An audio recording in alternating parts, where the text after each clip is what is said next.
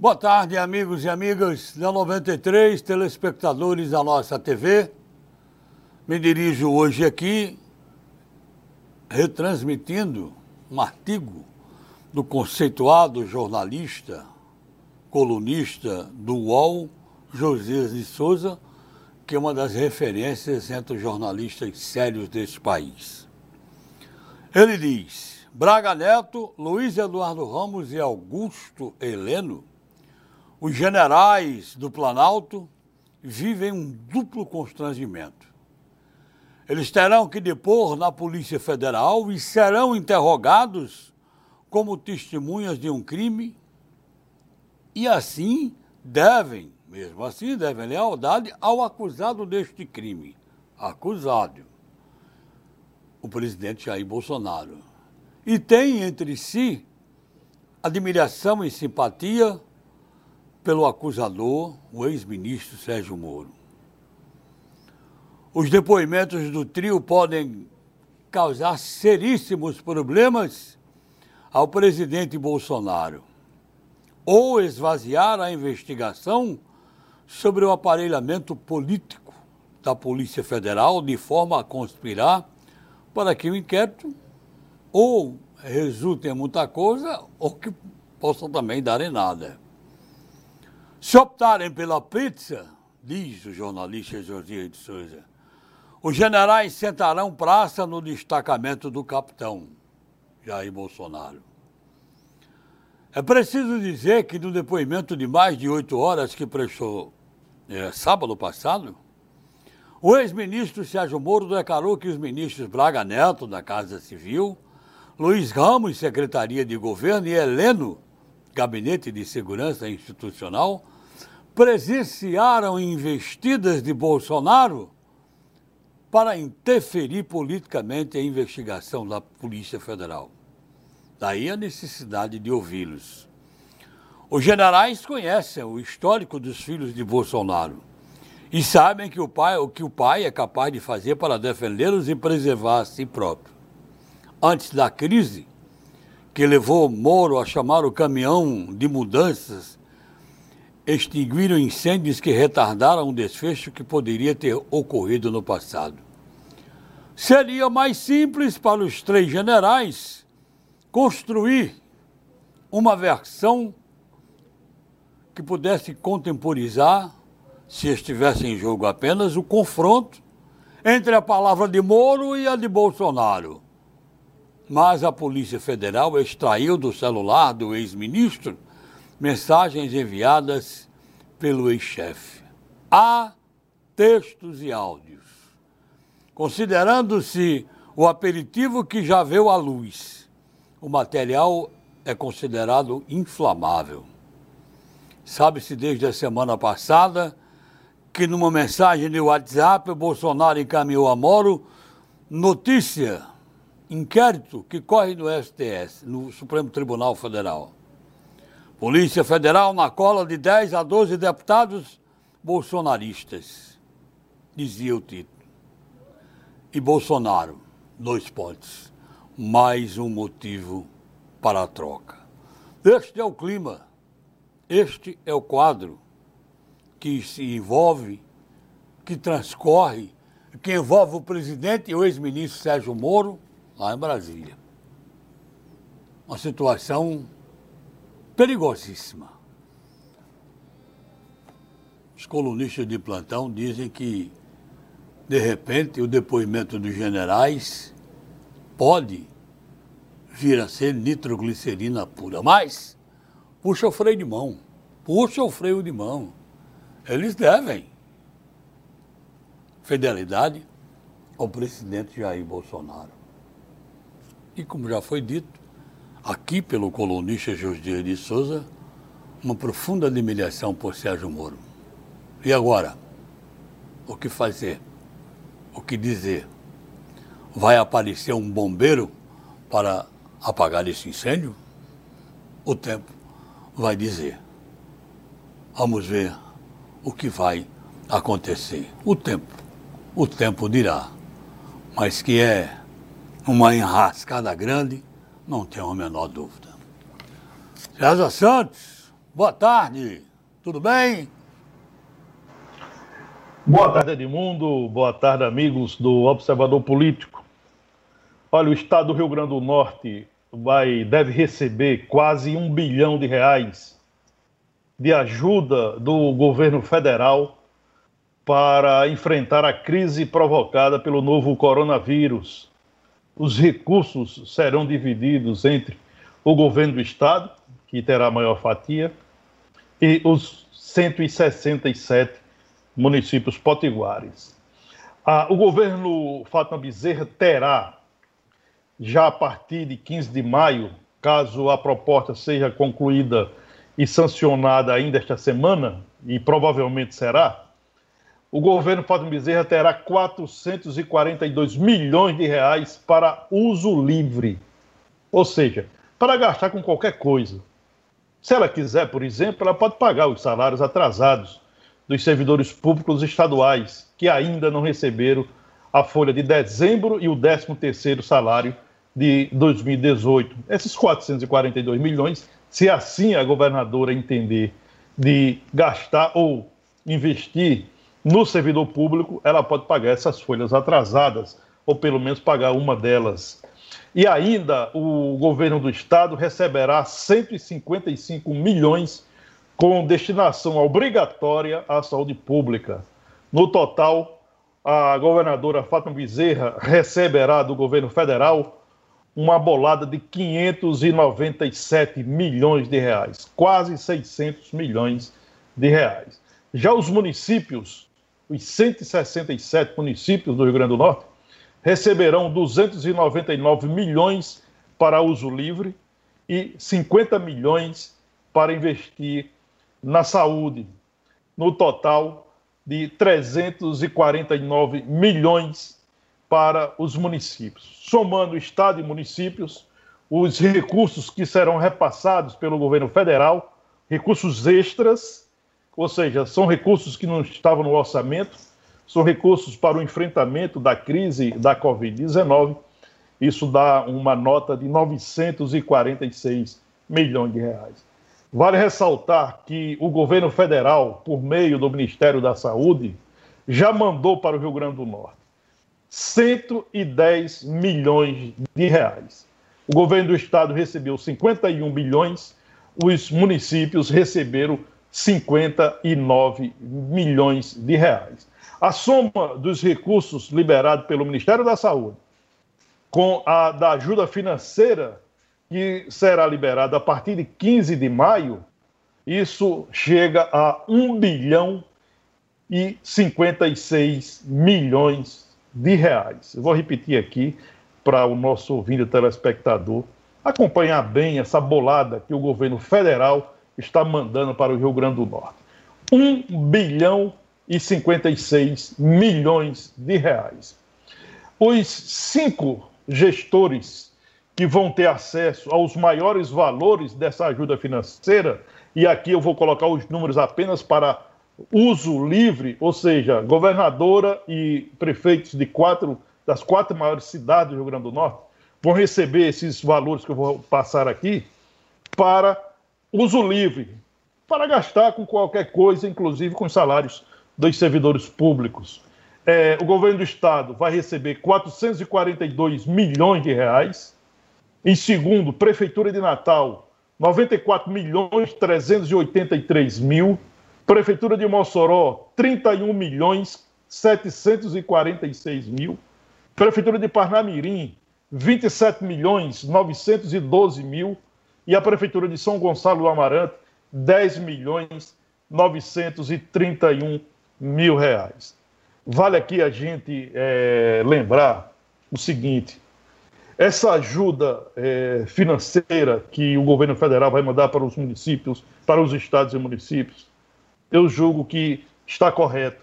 Há uma crise profunda provocada pela pandemia do novo coronavírus. Agora, a gente tem que ressaltar algumas situações.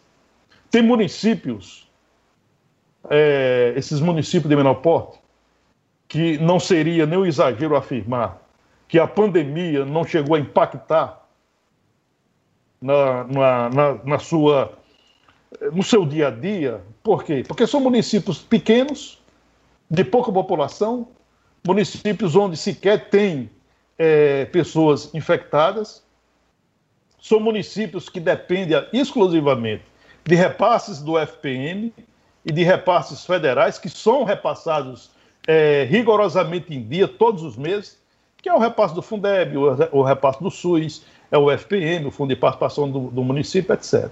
Esses municípios sobrevivem exclusivamente disso. Esses municípios não têm rede de saúde pública para atender a população local. O que é que eles fazem? Colocam o paciente dentro da ambulância e transfere esse paciente para as cidades polos. No caso da região oeste, vem todo para Mossoró. Então, vou citar aqui um município, só para a título de exemplo. A Umina Afonso, na região do Médio Alto Oeste, vai receber quase 600 mil reais de recursos extras para uso livre. Almir Afonso não tem infectado. Almir Afonso é uma cidade pequena, sobrevive exclusivamente de FPM, de repasse do SUS para cuidar da sua, do seu hospital maternidade. Lá no hospital maternidade não tem ninguém, absolutamente ninguém é, é, é, internado pela Covid-19. Então vai receber 600 mil reais, quase 600 mil reais. E aí? Aí é que a gente fica imaginando o seguinte: essa distribuição de recursos poderiam é, observar mais as áreas onde há um risco enorme é, do, da pandemia do novo coronavírus. Nada contra o município de Almina Afonso, não, pelo contrário. Mas a gente não pode imaginar que o município receba é, é, uma bolada dessa, porque para lá é muito dinheiro. 600 mil reais certamente representa aí duas folhas, ou, ou quem sabe três folhas é, de salário dos servidores. Só que esse município não foi afetado pela crise. O FPM já foi recomposto pelo governo federal. O Tesouro Nacional já, já, já decidiu recompor e já fez isso com, com, com o FPM que é a principal fonte de receita de municípios de pequeno porte. Aqueles municípios de coeficiente 0,6, que sobrevivem exclusivamente do FPM. E agora aparece uma bolada de 600 mil reais. Portanto, acho que as instituições fiscalizadoras devem ficar muito atentas, a população idem, porque é muito dinheiro, é muito dinheiro. O Rio Grande do Norte terá aí 1 bilhão 560, ou 1 bilhão 56 milhões de reais só com essa ajuda financeira e é do que o Ministério da Saúde liberou é, e que achar nos cofres dos municípios. Portanto, uma ajuda que vem, que virá, porque ainda falta a, a Câmara de Deputados aprovar a proposta que foi aprovada no Senado da República. Muito provavelmente essa proposta será aprovada até amanhã, quarta-feira. Em seguida, sairá para a sanção presidencial o presidente Jair Bolsonaro já anunciou que vai sancionar, não terá corte nessa proposta, portanto, ela será, esses recursos serão liberados a partir de 15 de maio. Um, uma, uma bolada aí de quase um bilhão de reais é, que serão transferidos para o governo federal. Apenas para concluir aqui o meu comentário de abertura, o meu raciocínio, quando o prefeito de sua cidade ou o governador do seu estado e a imprensa dizer que o governo federal não está socorrendo estados e municípios, não acredite. O governo federal estendeu a mão para sustentar estados e municípios nesse momento de crise. Ok, vamos agora ao comentário de Laíre Rosado aqui no Observador Político. Você, Laíre, boa tarde. Boa tarde, amigas, amigos do Observador Político. Durante muito tempo, o Judiciário vem sendo acusado de intromissão indevida dos demais poderes. Foi assim, ou vem sendo assim com o Poder Legislativo, ao ponto de se dizer que o Judiciário agia porque o Legislativo era inerte. Agora, o Judiciário tomou uma decisão relacionada ao Poder Executivo. Aliás, mais de uma decisão. E isso irritou profundamente o presidente Jair Bolsonaro. No artigo 2 da Constituição, tem que o Brasil é formado, constituído por poderes harmônicos, entre eles o legislativo, o executivo e o judiciário. Certa vez, um ministro afirmou que essa ordem, legislativo, executivo e judiciário, dava poderes ao judiciário de ser a última palavra.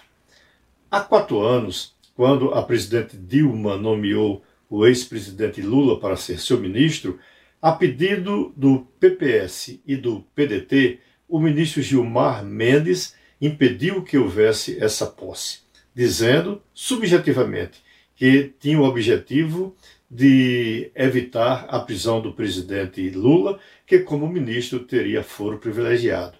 Agora foi a vez do ministro Alexandre Moraes impedir a posse de Alexandre Ramagem na Diretoria-Geral da Polícia Federal, a pedido novamente do PPS, desta vez com o PDT. E isso também em termos subjetivos, porque acreditava-se que o, a, a nomeação era para proteger filhos do presidente que estão sendo investigados pela Polícia Federal. E teve mais: o ministro Roberto Barroso tornou sem efeito por dez dias uma expulsão de diplomatas venezuelanos que tinha sido também determinada pelo governo federal. Isso criou um mal-estar muito grande. E agora o ministro Marco Aurélio faz uma sugestão, uma proposta aos seus pares, é que qualquer decisão de outros poderes, legislativo ou executivo, não possa ser derrubada em decisão liminar de apenas um ministro. Dessa forma, apenas um ministro derrubando aquilo que foi determinado pelo Poder Executivo ou pelo Poder Legislativo fugia à regra geral. Não era o Poder Judiciário quem estava promovendo isso, mas a opinião de um ministro apenas. É interessante que isso venha acontecer. Será preciso modificar o regimento interno do tribunal, mas isso não custa nada. E se qualquer decisão do Poder Legislativo ou do Poder Executivo deixar de ser derrubada por apenas um ministro, isso poderá trazer de volta a paz que nós estamos necessitando no momento para que os três poderes vivam realmente em harmonia. Obrigado pela audiência de hoje, um abraço e até amanhã. Ok, estamos de volta sequenciando o Observador Político, abraçando aqui a nossa amiga Zeneide, da ilha de Santa Luzia. Chama a gente carinhosamente aqui de coração, valeu Zeneide. Um abraço para você. Olha, informações importantes sobre as barragens é, que o amigo Moésio lá de Apudi, grande Moésio do Corpo de Bombeiro, nos envia aqui. É, a barragem de Açu, a Armando Ribeiro Gonçalves, o maior reservatório do Rio Grande do Norte, já está com 55% de sua capacidade. O Marinhão Panema, 82%. Tem mais informações aqui. A barragem de Pau dos Ferros atualmente está com seu percentual 33,3%. 38%. A capacidade é 54 milhões está com 18, em números redondos. E a barragem Armando Ribeiro, a barragem de Santa Cruz em Apudil, segundo maior reservatório do estado, que tem capacidade para quase 600 milhões de metros cúbicos d'água, está com 217 milhões, correspondendo é, 36,21% do seu volume máximo. É importante lembrar que ano passado, em 2019, nesse período a barragem estava com 25,41 e agora está com 36,21. Importante a gente trazer essas notícias da barragem, que são notícias boas, né? Desse bom, muito bom, esse inverno que nós estamos recebendo aí, da mamãe natureza. De repente, até colocaram aqui, disse o seguinte: o mundo estava tão sujo, tão poluído, que alguém né, deu botou todo mundo dentro de casa e deu uma lavagem no mundo. Está dando uma lavagem geral e botou todo mundo dentro de casa. César, eu sei que você tem assuntos pertinentes aí, mas como já chegou aqui uma pergunta para você, é, eu já estou mandando. É o Ivanilson da Ilha de Santa Luzia. Ele diz, César, você acha que os senadores que apoiam a governadora Fátima Bezerra votariam a favor desse congelamento se o governo fosse de outra sigla? Diz aí, César. Olha, é, é uma pergunta interessante, né? E a gente vê que há numa uma decisão, uma postura política, e assim deve ser. Os senadores são políticos, evidentemente. Agora, uh, quando o nosso ouvinte é, fala sobre os senadores que apoiam o governo Fátima Bezerra, ele está se referindo ao Jean Paul Prats, do PT, e a Zenaide Maia, do PROS, uma vez que o terceiro senador do Rio Grande do Norte, o Stevenson Valentim, do Podemos, ele é um senador de oposição ao governo estadual. Os três senadores do Rio Grande do Norte votaram sim pelo congelamento dos salários dos servidores públicos. Ah, no caso do, do, do Valentim, do Stevenson Valentim, ele não tem um histórico de luta é, junto ao trabalhador. É? Valentim, ele, a bandeira de campanha de Valentim foi outra. Né? Ele era o capitão da lei seca, ele ganhou fama é, por impedir que motoristas embriagados, alcoolizados, é, levassem risco à vida das pessoas. E aí, no momento em que a política estava num, num momento tão delicado, né? e havia aquele, aquele sentimento de renovação na, na política.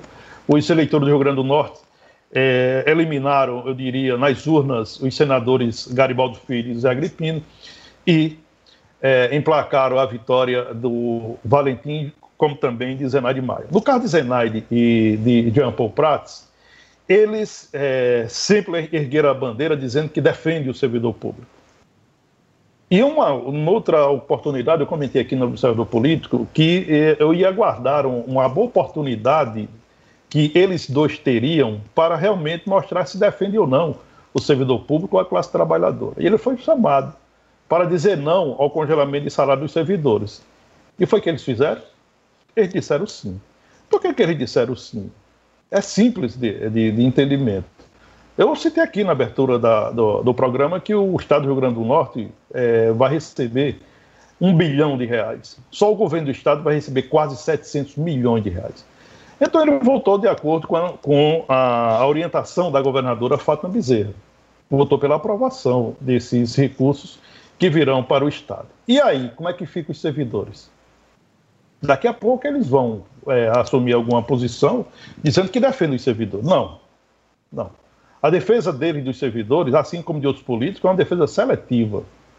É uma defesa até, até o ponto que não atinge os seus interesses ou o interesse do seu partido ou de quem é, eles apoiam. Isso está muito claro. A gente tem, não é só isso. Alguém já ouviu alguma posição, alguma posição de Zenade Maia em relação à reforma da Previdência Estadual? Alguém já viu ela condenando a reforma da Previdência Estadual? Não. Por que ela não condena? Por que o Jean Paul Prats não condena?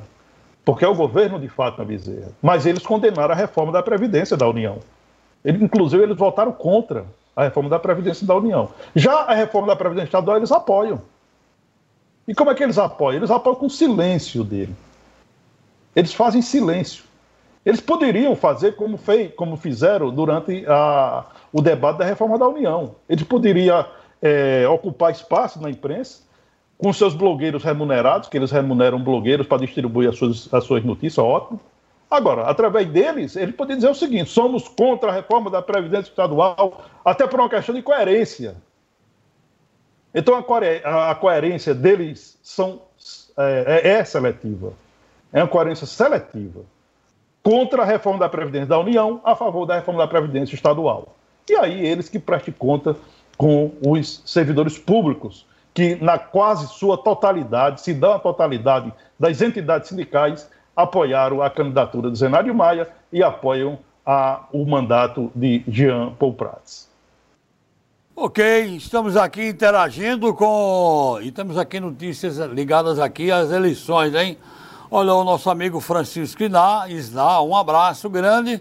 Ah, o pessoal que mandou aqui o vazamento da rua Antônio Ferreira Nel por trás, no posto de gasolina do Planalto. Muita água desperdiçada, a gente já falou aqui, está repetindo, pedindo aí a atenção da CAERN. O nosso amigo Sérgio, Luiz Sérgio, do cartório eleitoral, está mandando aqui informações importantes né, para a gente. Ele está pedindo para reforçar aqui no programa que o prazo para regularizar ou tirar novos títulos e transferir o domicílio eleitoral vai se encerrar amanhã, dia 6. Amanhã, dia 6, estará se encerrando o prazo para regularizar ou tirar novos títulos e transferir o domicílio eleitoral. Atendimento está sendo feito exclusivamente pela internet, não tem atendimento presencial, através do site do TRE www.tre-rn.juiz.br. Ele diz que a Justiça vai estar recebendo novos pedidos até as 23 horas e 59 minutos de amanhã, dia 6. Está aí uma notícia importante. Muito obrigado ao nosso amigo Luiz Sérgio pela informação é, aqui no programa. Muita gente perguntando se a Prefeitura estuda fechar as estradas de Mossoró estuda sim.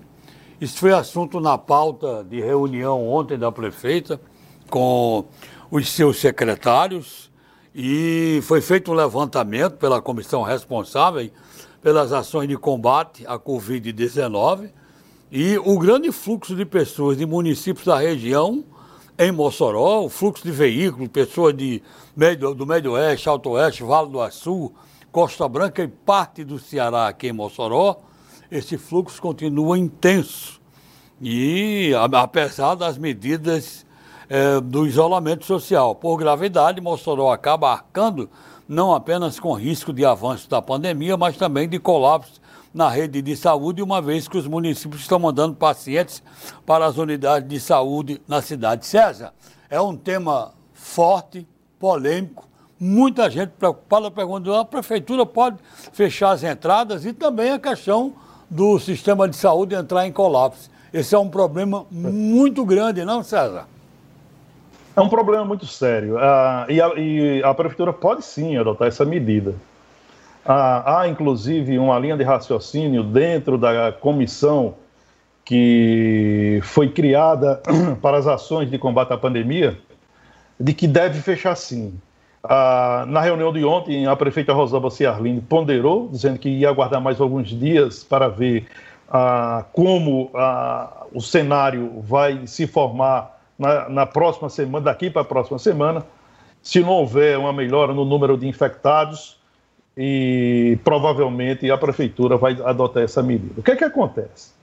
Há uma preocupação muito grande, principalmente em relação ao fluxo de pessoas da, de cidades da, do estado, do vizinho estado do Ceará. Mossoró faz limite com o Ceará. Então, para cá, convergem vários municípios da região do Vale Jaguaribe. Né? São pessoas de Nova Jaguaribara, de pessoas de Alto Santo, pessoas de Quixeré, Jaguaruana, né? de Russas, é, de Aracati, que vêm para Mossoró para consumir os serviços de Mossoró. E eles continuam fazendo isso. Né? Grande parte desses municípios, eu estou sendo aqui o estado do Ceará, mas tem aqui a, a região do Médio Alto Oeste, grande parte desses municípios consome o supermercado de Mossoró, por exemplo.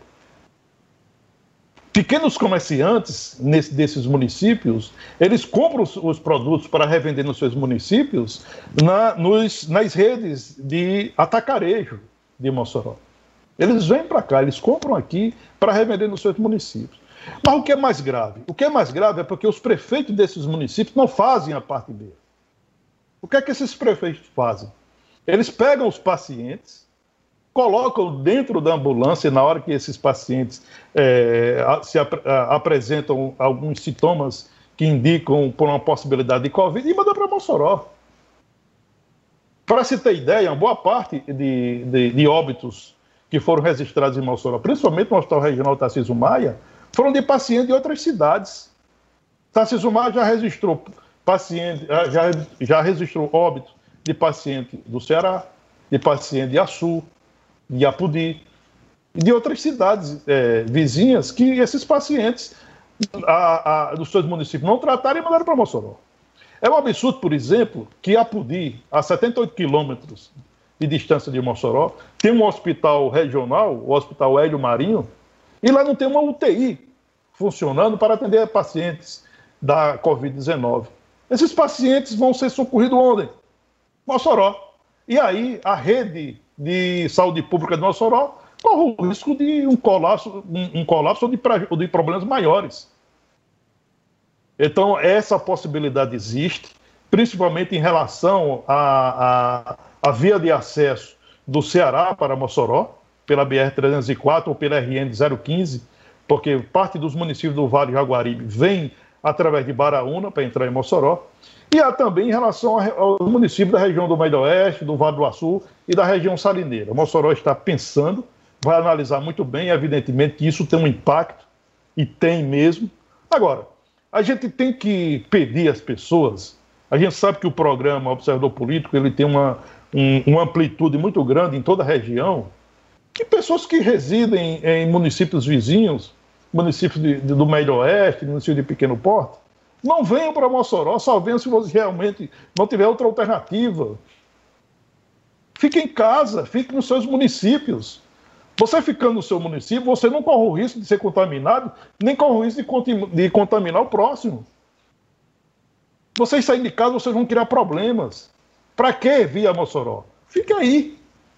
Deixa essa pandemia passar. Deixa a vida voltar ao normal para você poder fazer algumas coisas que você deseja fazer agora. Adie. Só venha se não tiver outra alternativa.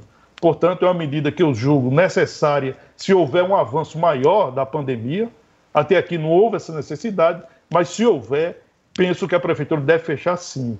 Vale aqui a gente ressaltar que outro, que vários municípios do, do próprio Ceará já fecharam as suas entradas para evitar que pessoas de outras cidades menores vão se socorrer desses municípios, já que os seus gestores não conseguem fazer o dever de casa. Olha, estamos recebendo aqui uma denúncia, uma reclamação contra o Bradesco, não é? O Banco Bradesco, olha, banco particular fatura né, uma coisa fabulosa, e num período, numa época dessa, tem que colaborar. Só que o Bradesco está na contramão do coronavírus. O seguinte, uh, o, a, agência, que tem um espaço maior, está fechada para operações, uh, aquela questão só do caixa eletrônico. Aí deixou aquele uh, correspondente bancário, alguma coisa que fala -se assim, que é menor. Hoje pela manhã, para você ter uma ideia, tinha mais de 40 pessoas no espaço que não cabe em 10. Você tem cabimento um negócio desse? Umas 40 pessoas onde só cabem umas 10, aí estava lá. E a outra agência que é muito maior. O Bradesco precisa esclarecer o que é que está fazendo, o que está ocorrendo, porque está na contramão da história quando nós estamos aqui em, plena pandemia com esse coronavírus uh, atingindo a nós todos. Eu quero mandar um abraço aqui uh, ao Djalma Bar, que está mandando o Djalma Bar, Djalma do Bar, manda um abraço aos amigos. Grande Djalma, um grande abraço aí, ouvindo sempre o programa Observador Político. O Valdeir de Edmundo gostaria de saber até quando os governos vão sufocar os pequenos comerciantes que já estão com a corda no pescoço. As dívidas que foram prorrogadas já estão batendo na porta e os comerciantes continuam com as portas fechadas. Amigo César, isso é outra situação é, terrível, que ninguém sabe o que fazer. Fechado, parado e as contas chegando, como é que faz? Tem milagre? E, o, e houve né, a prorrogação dos decretos do município, né? E do Estado, né? Foram prorrogados esses decretos municipal e estadual por mais 15 dias, até 20 de maio. Então, os segmentos que estão atingidos ou que foram atingidos pelas medidas restritivas como bares, restaurantes, clubes, é, a, shoppings, a, lojas de departamento, calçado, roupas, né? templos religiosos continuam fechados até 20 de maio. Né? A prefeita Rosalba Ciarlina assinou um novo decreto, a governadora Fátima Bezerra anunciou um novo decreto. No decreto do Estado, a novidade é que foi acrescentado a obrigatoriedade do uso de máscaras em todo o estado do Rio Grande do Norte. Vale lembrar que essa medida adotada agora pelo governo do estado, ela já havia sido antecipada por pelo menos 10 prefeituras do Rio Grande do Norte, onde tem o maior volume ou maior número de pessoas infectadas. Natal, é, Mossoró já havia, já havia adotado essa obrigatoriedade, Natal também, São Gonçalo, Panamirim, aqui em Tibau, né, no decreto do prefeito Naldinho, assinado no fim de semana, né, é, determinou a obrigatoriedade do uso de máscara. Portanto, nesse novo decreto ah, do governo do estado, o uso de máscaras é, é obrigatório para quem vai sair às ruas. Vale salientar que nessas medidas também foram mantidas aquelas é, a, a flexibilização para alguns setores. Portanto, podem funcionar oficinas, borracharias, loja de autopeças, hotéis e pousadas, agência de emprego temporário, serviço de consertos de computadores, lavanderias, atividade de seguro e de contabilidade, serviços de venda e locação de imóveis e automóveis, barbearias, manicures, atividade de assessoria, consultoria e representação jurídica, evidentemente, além de farmácias, unidade de saúde, etc. Portanto, esses decretos foram prorrogados e agora estarão válidos até o dia 20 de maio. Fernando, participando aqui com a gente, está pedindo aqui, é, inclusive o carro Fumacê, nós conversamos com Adriano Gledson, do setor de endemias da Secretaria de Saúde, e ele falou é sim é uma rota que vai a rota que está sendo feita pelo carro Fumacê, que é tanto requisitado. E o Delbrando está dizendo aqui, na minha casa, está é, é, fazendo um apelo, pedindo fazer um apelo às autoridades, e, e, e esta providência está sendo tomada pelo setor de endemias no combate à, dengue, zika, coronavírus e outras. Diz que nos abolições está uma loucura. O Delbrando diz, na minha casa todo, tomo todos os cuidados. E mesmo assim, tem três pessoas com dengue, só eu escapei até aqui. Eu, Dobrando, eu, a setor de endemias, eu entrevistei hoje o coordenador geral e está sendo feito o trabalho de visitas, de abordagem é, e de também do carro fumacê que todo mundo está desejando. Um abraço aqui para Ivanilda do bairro Costa e Silva. Diz que a situação na leste-oeste está demais, ali na, próxima ao supermercado. Diz que por pouco não foi atropelada com sua filha de moto, porque quando a pessoa vai se livrar dos buracos, vai para cima do carro ou vice-versa. Pedia ao setor competente da prefeitura fazer um serviço de tapa-buracos ali em frente ao supermercado da leste-oeste. E acrescenta aqui meu esposo Eduardo ama esse programa, muito bom e nós ficamos muito agradecidos a vocês. Valeu, Ida Brando, um abraço também a vocês.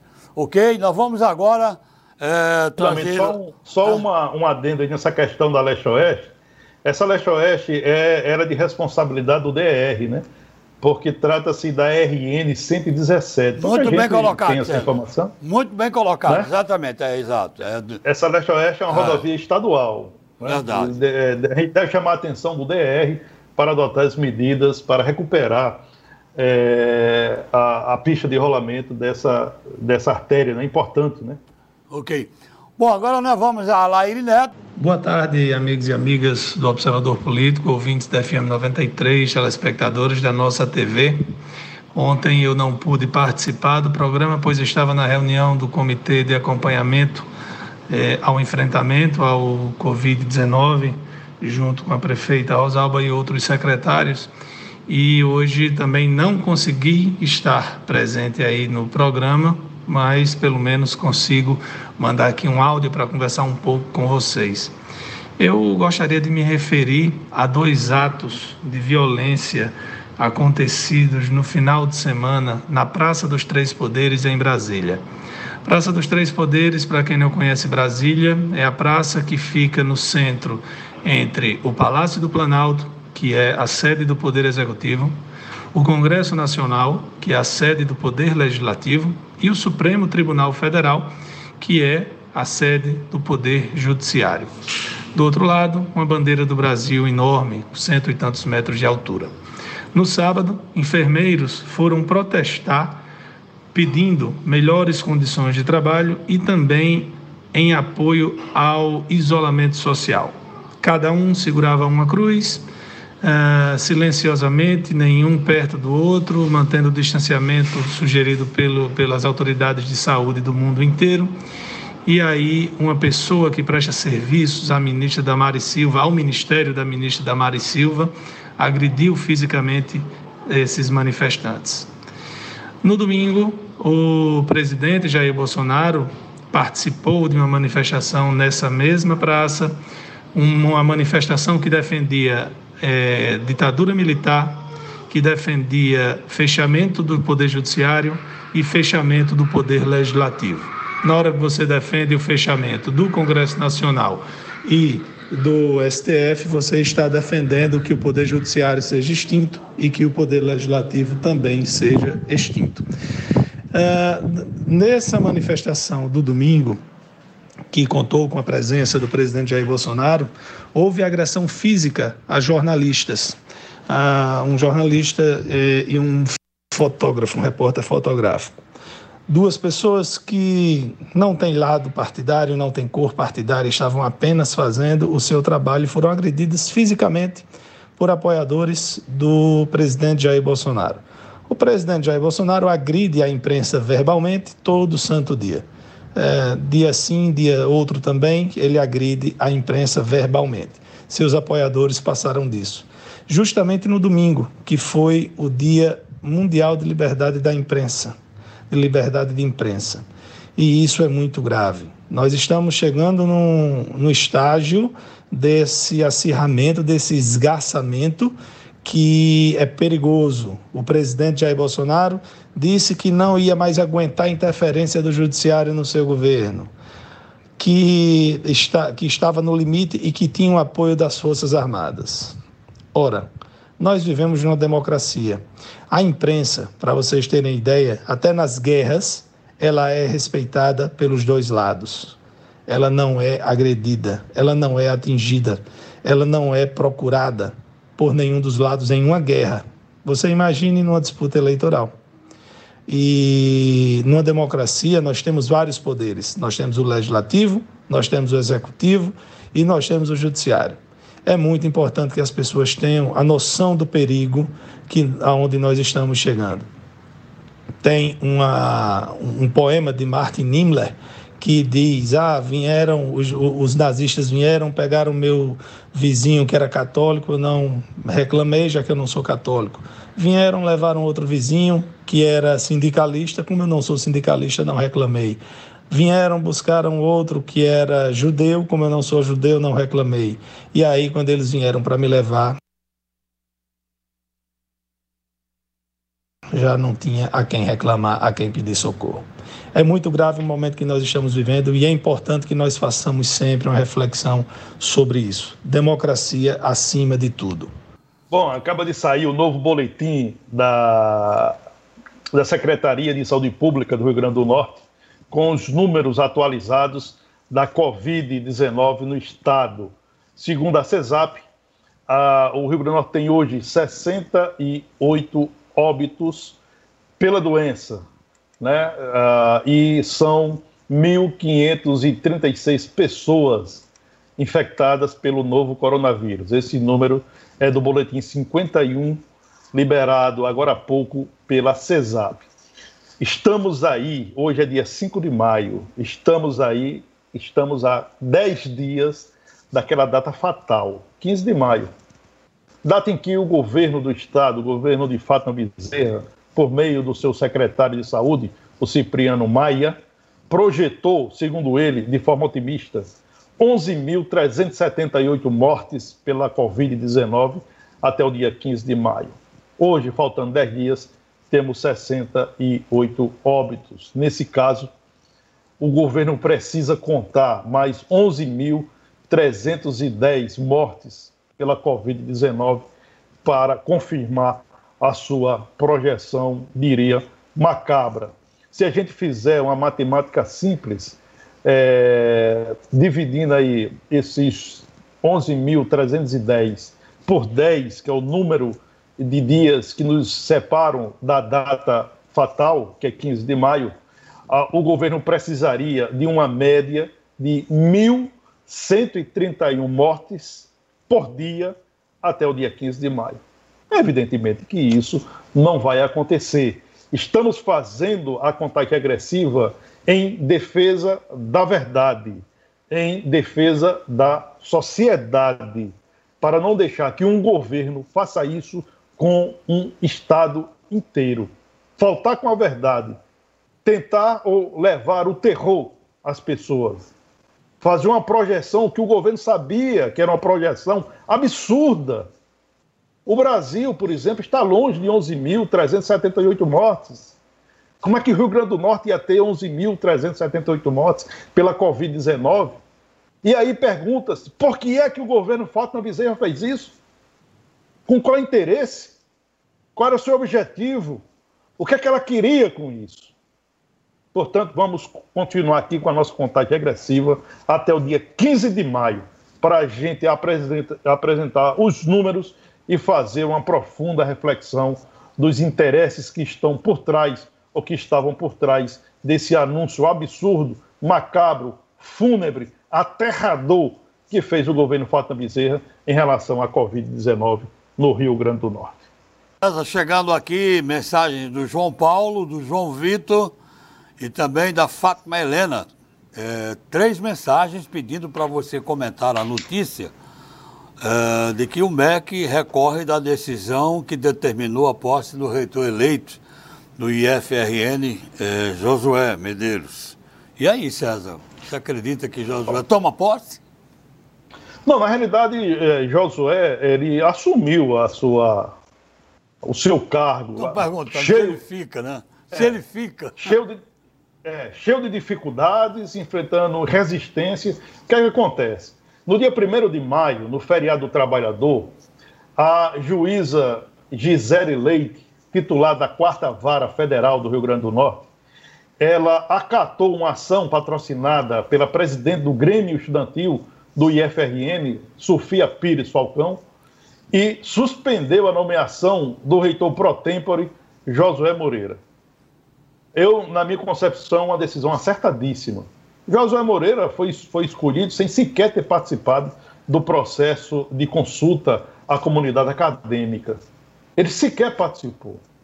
Ah, mas ele pode dizer, não, eu, eu fui nomeado reitor pro tempore, tudo bem. Mas isso foi uma forma que o Ministério da, da, Educação, ou seja, que o governo do presidente Jair Bolsonaro, por meio do MEC, encontrou para não reconhecer a consulta, a consulta feita à comunidade acadêmica. Pois bem, agora, a juíza, no meu entendimento, ela, é, ela caprichou na tinta de sua caneta e tomou uma decisão que eu julgo errada. Quando ela suspendeu o, a nomeação de José Moreira, ela determinou que o MEC é, nomeasse e empossasse o primeiro colocado da consulta universitária. Dessa forma, ela decidiu por uma nomeação quando não é, é quando, não é papel do judiciário. E, por consequência, ela atropelou o próprio processo de escolha de reitor das universidades e dos institutos técnicos federais.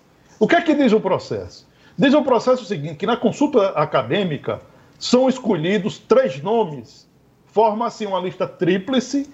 Essa lista tríplice é encaminhada para o Ministério da Educação e o ministro da Educação ou o presidente da República escolhe um dos três nomes. O que foi que a juíza fez? a juíza escolheu o primeiro colocado.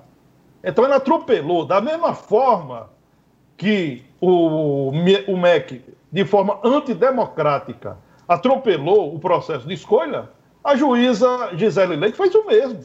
Simplesmente fez uma escolha pelo primeiro colocado. Escolheu o professor José Arnaldo. Por conta disso, o Ministério da Educação recorreu da decisão de primeiro grau, decisão monocrática, e aí esse, esse, essa novela que eu diria é uma novela absurda, mas ela existe, vai continuar pelos próximos dias. Vamos ver se o MEC vai conseguir reverter essa condição nos, nas instâncias superiores ou se a decisão da juíza Gisele Leite prevalecerá pela nomeação do professor José Arnóbio de Araújo Filho. Olha, estamos a três minutos do final, um, um apelo aqui os terceirizados da UERN, da Universidade Estadual do Rio Grande do Norte, estão há três meses sem receber salário. Você imagine a situação. Logo vai se dizer, ah, foi o coronavírus. Mas há três meses uh, não existia, uh, o coronavírus talvez estivesse começando. A informação aqui é porque, eu, eu, com relação ao coronavírus, eu conto oficialmente quando paralisaram as aulas. As aulas foram paralisadas no dia 18 de março. Então, a partir daí. Mas antes, a coisa já vinha pegando.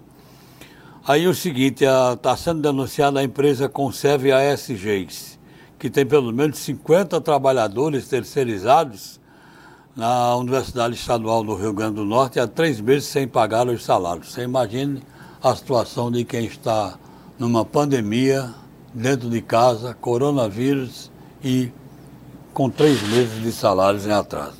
César. Edmundo, é só um registro, né? Hoje está completando dois meses da greve dos professores da rede estadual de ensino.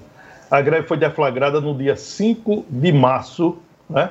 Os professores decidiram iniciar a greve porque o governo do estado não implantou o novo piso do magistério, aquele reajuste de 12,48%, 12,84% que a governadora Fátima Bezerra não aplicou nos salários dos professores da rede estadual do ensino. E aí, hoje está completando dois meses da paralisação. Ou seja, a greve dos professores paralisou as aulas na rede estadual do ensino bem antes da pandemia do novo coronavírus. César, vamos fechar. Estamos a um minuto do final, fica à vontade. Olha, nesse momento em que eu pesquei aqui uma, uma, uma, uma frase popular, né, diante desse momento em que há uma disputa né, é, no Brasil por conta do coronavírus, né, em que a gente tem dito, ninguém está preocupado em combater é, a doença. Quando eu digo ninguém, eu estou falando dos políticos. Cada um está querendo o poder. Quem está no poder briga para continuar, quem não está no poder briga para chegar ao poder, ou seja, para tirar um, um, um governante e entrar em seu lugar. E aí essa frase eu achei bem interessante. É a sabedoria popular que também se mostra presente nesse momento de crise. Olha, a frase diz: o coronavírus nasceu na China, cresceu na Itália, fez pós na Espanha, doutorado nos Estados Unidos e virou político no Brasil. Uma boa tarde a todos e até amanhã. Pois é, eu já tinha visto essa frase. termina com a política aqui no Brasil. Boa tarde, até amanhã, se Deus quiser. Tchau.